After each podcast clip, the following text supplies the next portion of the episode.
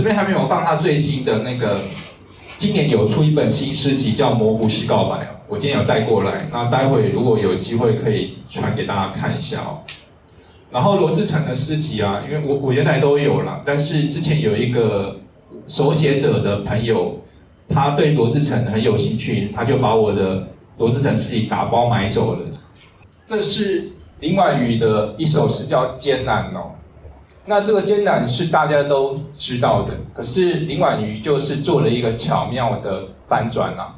这首诗其实一点都不艰难，爱是一件艰难的事，我想大家应该都可以同意吧？爱是一件艰难的事，但是，但是呢，不爱也并没有比较简单，所以再让我试试看吧。反正不管爱跟不爱。都是不简单的事，都是艰难的事嘛。那与其这样子，为什么我们不爱呢？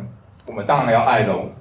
它就是，它其实就是一个小小的发想，然后这个发想如果是有意识的，写起来就会觉得，哎，有点迷人，或者是呃，有点巧妙这样子哦。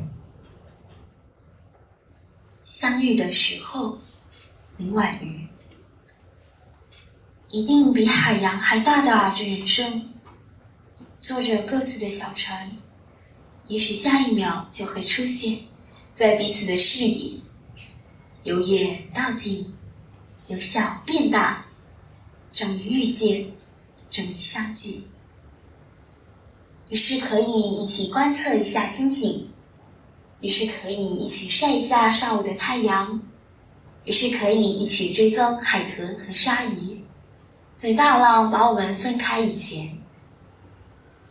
在大浪把我们分开以前，也许以后不会再见面了。相遇的时候，做彼此生命中的好人。哦，刚刚一开始有提到我在经营的译文本专诗生字，那它的类型就跟晚安诗有一点像。但是我们比较不一样的地方，就是我们会分享朗读手写，就像我们我今天简报呈现给同学看的，就是我们有一些合作者或者是我认识的朋友，那他们帮我朗读手写这样子哦。那当然我们是有挑选过的啦，就是说，呃，帮我们朗读的基本上都有一定的水准的，然后手写者也是基本上就是字迹大概都是整齐好看的，或者是。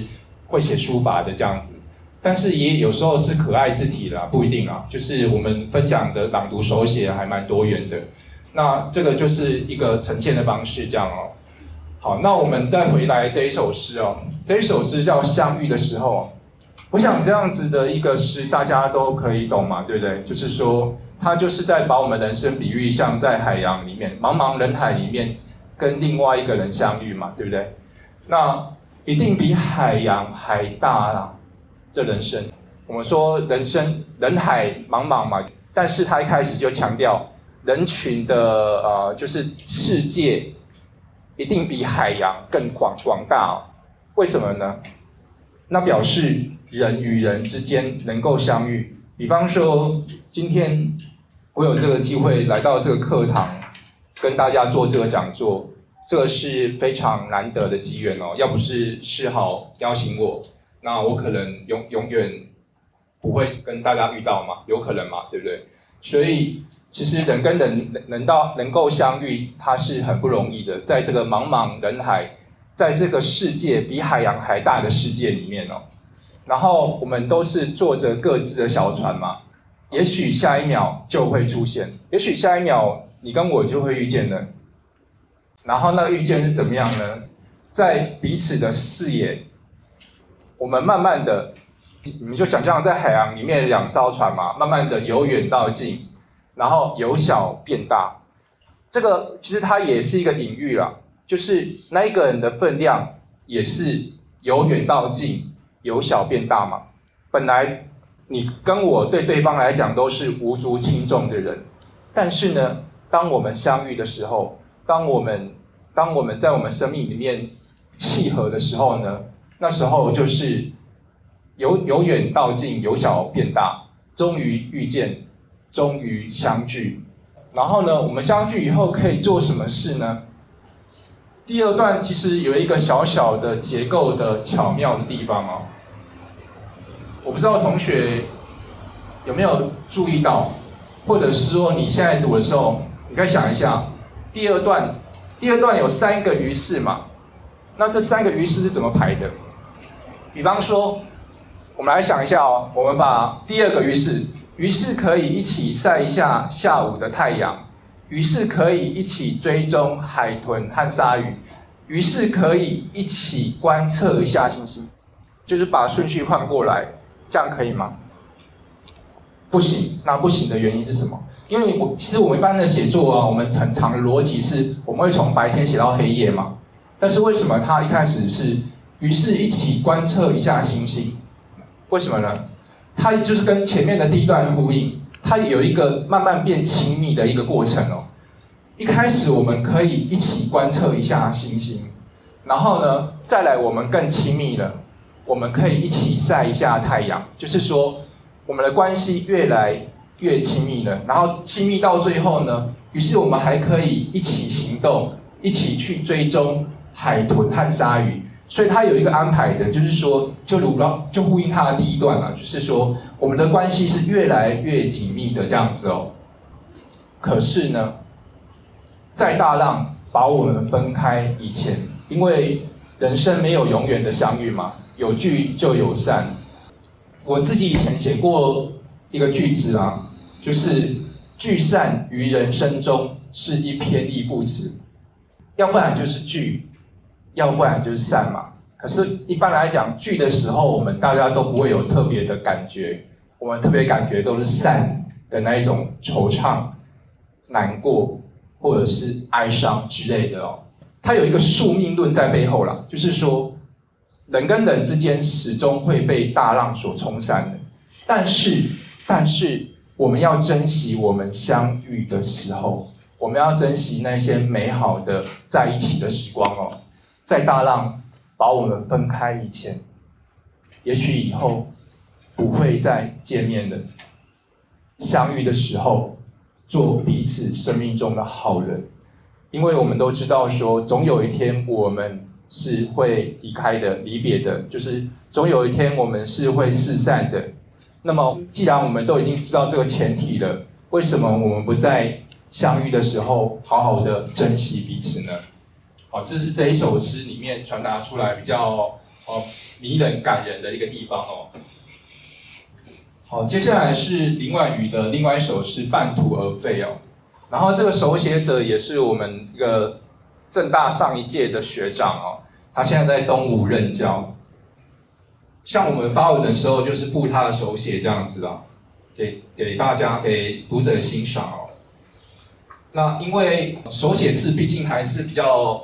美观，但是不不容易辨识，所以我还是附了它的原文全文给大家看哦。林婉瑜，半途而废。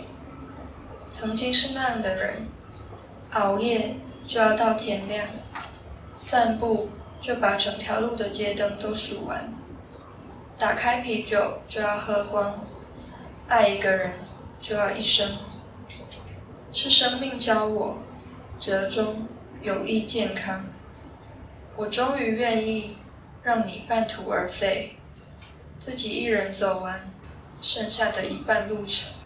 哦，这首诗就是一个比较哀伤的情诗了嘛，就是我跟你之间，显然你已经没有心了，显然你想想要离开了，虽然我还想要跟你走到永远，一直走下去嘛，但是呢。我还是不得不放手。那我是什么样的人呢？过去的我是一个执着的人哦，曾经是那样的人，熬夜就要到天亮，就是说我不会熬个两个小时就就睡了。我如果熬夜，就一定会到天亮，就是说我是一个这么呃固执或者是坚持的人嘛。然后散步就要把整条。路的街灯都数完，一定要走到尽头。打开啤酒就必定要喝光哦，不会喝一半就不喝了。也就是说，我我这个人我要做的事情，我的理念、我的性格是会坚持到底，所以最后导出爱一个人就要一生哦。我不愿意，我是不会半途而废的人。如果我喜欢上一个人，那我希望那一个人就跟我一辈子走下去了，这样子哦。但是现实不是这样子嘛？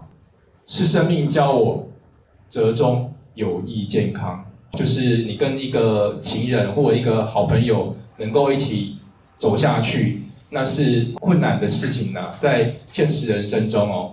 所以生命就教我折中、有益、健康了。所以我已经懂得生命所教我的，我终于愿意，于是我终于愿意让你半途而废。我只好让你半途而废，放手，放手了，我不再坚持了，你就走吧。那我自己一个人走完剩下的一半路程哦。那这首诗就是写的比较比较哀伤，然后它里面就是强调出来我的一种执着，我曾经的执着是如此的，呃，如此的坚固，就像他前面写的那几句嘛，熬夜就要到天亮。散步就要把整条街的路灯都数完嘛，然后打开啤酒就要喝光，就是他也会有排几个比喻，然后爱一个人就要一生。曾经我是如此坚持的人哦，但是被生命的现实所教，所以我只好放手了。这样，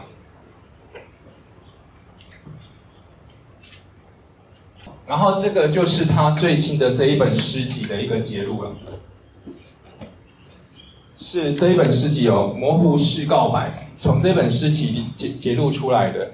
然后，如果同学有兴趣的话，可以自己去购买来看哦。它是红范书局出的，那是一个轻薄的轻薄的诗集啊，就是里面收的诗行二十几首而已。但是，我觉得每一首读起来都还蛮蛮有意思，或者是蛮蛮动人的等等的哦。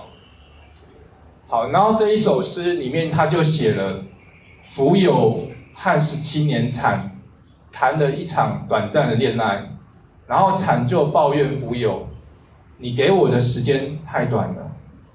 福友回答：啊，是的，不过那刚好就是我的一辈子了。那么这一首诗，它背后透露出来的的那种思想跟观念是什么呢？就是一个换位思考的啦，比方说我们谈恋爱的时候啊，或或者是我们在接人待物的时候，我们常常会觉得我投入的时间比对方多，我爱你更多，然后我我为你做的事情更多，你没有那么喜欢我，你对我没有那么好，但是呢，如果我们可以换位思考的话。蜉蝣跟十七年蝉嘛，两个都是短生种的的生物，但蜉蝣是朝生暮死嘛，一天就死了。然后十七年蝉，它毕竟还可以活十七年嘛，对不对？所以蝉就抱怨蜉蝣：“你给我的时间太太短了，你只给我一天嘛，就是你只爱我一天。”可是呢，蜉蝣就说：“可是你要知道，就是这一天就是我的一辈子的。其实我是把我所有可以。”给你爱你的时间都给你了，这样子哦。那这个我就做一点解释了，就是惨觉的福友给予的时间太短，然后诗中借由福友的自白来回应，让读者换位思考。因为对于福友来说呢，他已经奉献了自己的一生与惨相恋。当你从朝生暮死的蜉蝣的立场来思索的话，其实惨已经获得了。蜉蝣的全部了，那延伸思索，这个我觉得是更重要的啦，就是这首诗可以给我们的，带给我们的一个启发哦。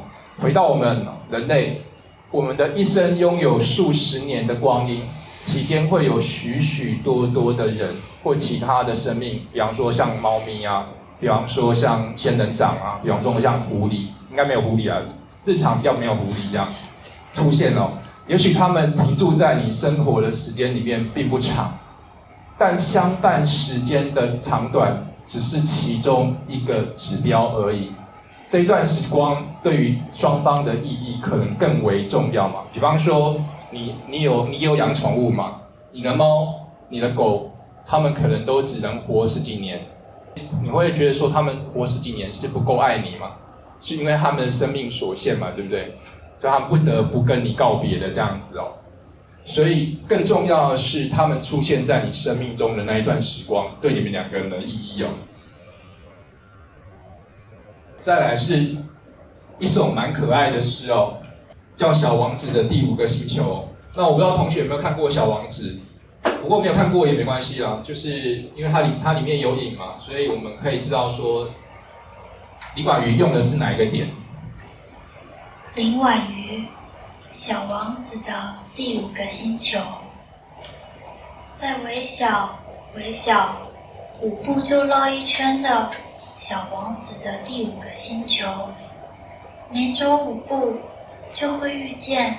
站在原点的你，再见，又见面了。再见，又见面了。再见，又见面了。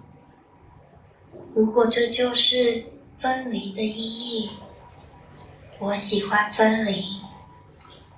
啊，这一首诗也也也是扣合着聚散来写的嘛。